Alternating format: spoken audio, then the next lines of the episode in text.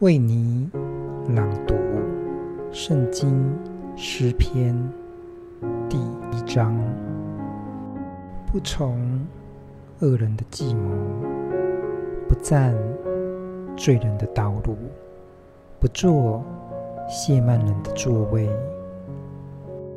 惟喜爱耶和华的律法，昼夜思想，这人变为有福。他要像一棵树，栽在溪水旁，按时候结果子，叶子也不枯干。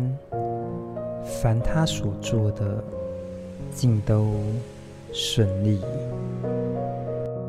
恶人并不是这样，乃像糠秕被风吹散。